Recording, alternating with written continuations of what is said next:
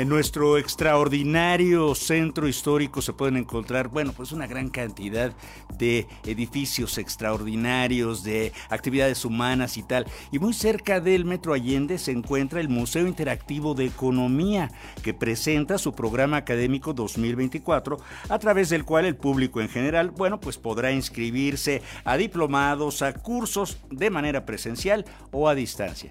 Escuchemos.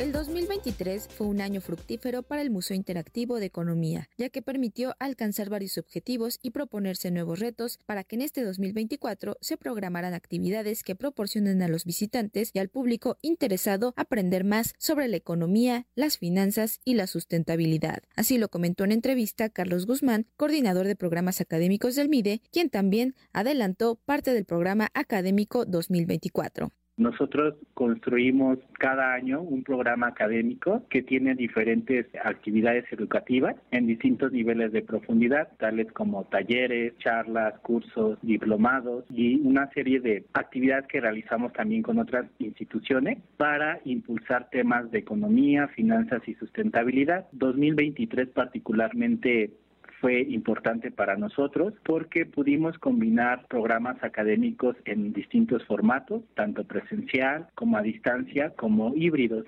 Esto nos permite tener un mayor alcance para distintos públicos. Para este 2024 también nos hemos propuesto objetivos importantes. Tenemos mm, lanzamientos eh, que nos permitirán mm, posicionarnos como una institución educativa con programas innovadores y de vanguardia que impulsen la educación económica y financiera en nuestro país. Para este año se impartirán en el programa académico cuatro diplomados que son de finanzas, gestión del dinero, desarrollo económico comparado y ciencia de datos, además del curso que hace el Banco de México para ti y tu familia. Justo la idea del foro educativo nace a partir de, que puso las puertas abiertas al público el museo. Desde la conceptualización museográfica, nuestra directora Silvia Singer tenía clara la idea de que cuando nuestros públicos nos visitan, al salir del museo, tienen la curiosidad o tienen el interés por conocer más sobre temas con mayor profundidad. De tal manera que el foro educativo fue creado para justo atender esos intereses de nuestros públicos, ¿no? Decir, Tú pudieras estar interesada en algún tema que está en el museo y quisieras como conocer más sobre eso, ¿no? Entonces el foro educativo justo fue creado para que las personas pudieran encontrar en él actividades eh, educativas que les permitieran escalar ese nivel de profundidad. Carlos Guzmán comentó que este programa académico se desprende del foro educativo del MIDE, el cual surgió como parte de los objetivos del recinto y gracias a este se han ofrecido 400 programas académicos, 204 cursos, 71 diplomados, 125 conferencias y 12 simposios de educación económica y financiera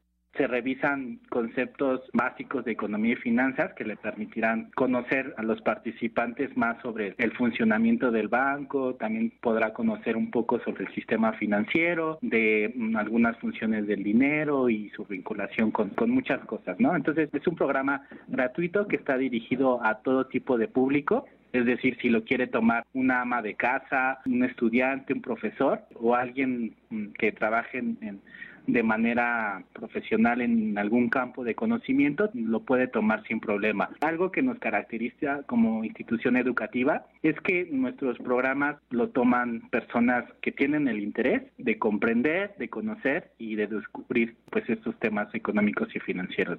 De igual manera, indicó que en el foro educativo se aplican herramientas pedagógico-didácticas, se ofrecen materiales de lectura o de consulta de libros de apoyo y se busca el intercambio académico que va desde charlas, seminarios, coloquios o diplomados. Para conocer más acerca de los horarios, costos e inscripciones de los programas y actividades del foro educativo, se puede consultar la página oficial del MIDE. Para Radio Educación, Pani Gutiérrez.